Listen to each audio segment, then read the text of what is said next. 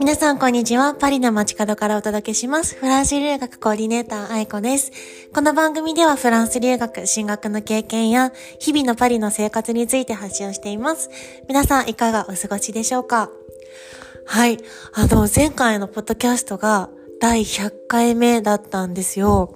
それ知らずに撮って終わってこう投稿するときに100ってえもう100回やったんやと思って、そう、ついに行きました、100回投稿。はい。もう本当にマイペースにね、あの、ラジオの方はさせてもらってるんですけれども、なんか、最初は本当にもうだ、誰も聞いてないラジオが、なんかこうやって、あの、ポッドキャスト聞いてますとか、ポッドキャストから愛子さん知りましたとか言ってくださる方がめっちゃ増えて、あの、本当に、あの、いつも聞いてくださってる皆さんありがとうございます。はい。なんか、ポッドキャストって、なんかこう、私が一方的に話してて、結構この、インスタとかみたいに、あの、交流とかがないので、なんかちょっとこう、聞いてくれてる人いるのかなって思ってる時期もあったんですけど、なんかこうやって続けて来られたのも皆さんがいつも聞いてますとか、なんか応援メッセージくださってるおかげだなと思い、思いますので、この場を借りて本当にありがとうございます。はい。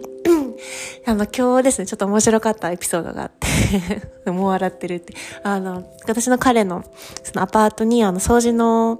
家政婦さんじゃないんですけど、掃除をしてくれる方が週に2回来るんですけど、で、そのポルトガル、違う、ポルポルトガル人の、まあ、55、6、50代ぐらいの方なんですよね。で、すっごい元気でいつもなんか、アイコーみたいな感じで、あのね、あの、すっごい面白いちっちゃい元気なおばちゃんがね、あの、フランスに来た時に彼女は22歳だったらしいんですよ。で、22の時に、こう全くフランス語も話さなくて、フランス文化とかもわからない時に、今のその、あの、家政婦さんみたいなお仕事を始めた時に、ある子、あるこういう、ちょっとこうお金のあるお家に行って、で、あの、冷蔵庫とかを掃除してたらしいんですよね。そこに、あの、5、6、あ、すいません、猫が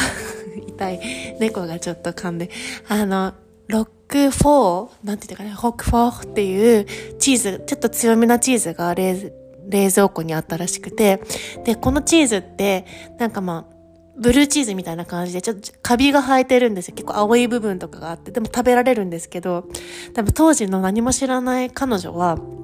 カビが生えたらやばいと思っても、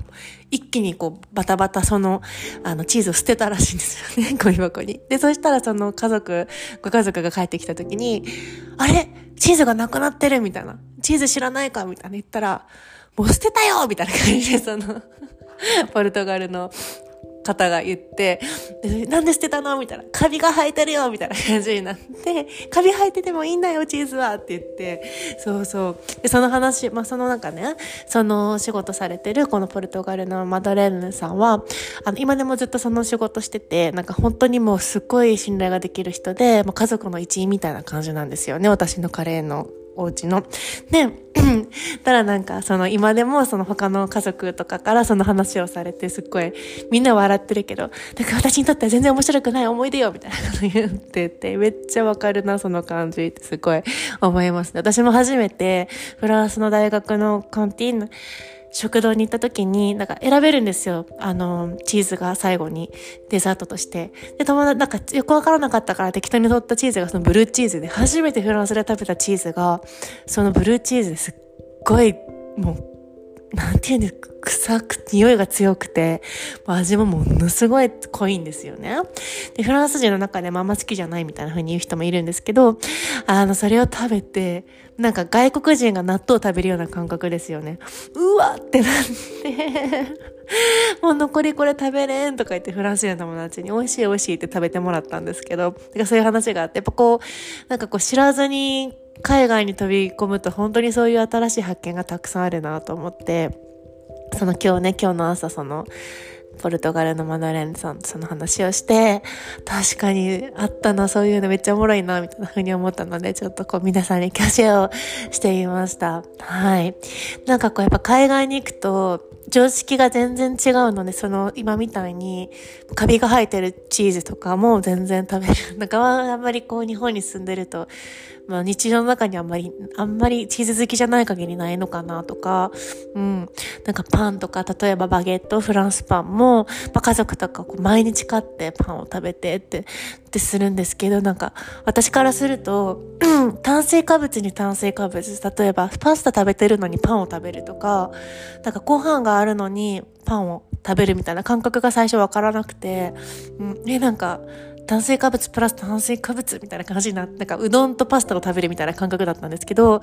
そうなんですよね。今なんかみんな普通にパンとか、でもそれってやっぱ最初にフランスに来た時すっごい、えって思ってたし、そのパンもなんかこう、お皿の上じゃなくて、もう机の上にポンって食べながら置くんですよ。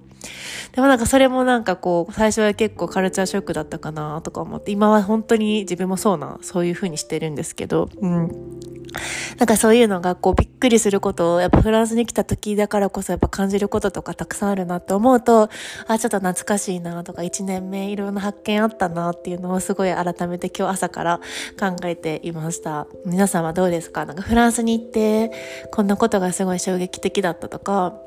なんかびっくりしたとかあったら、あの、教えて教えてもらえたら嬉しいなと思います。はい。ということで今日はこの辺で皆さん素敵な一日をお過ごしください。ではまた。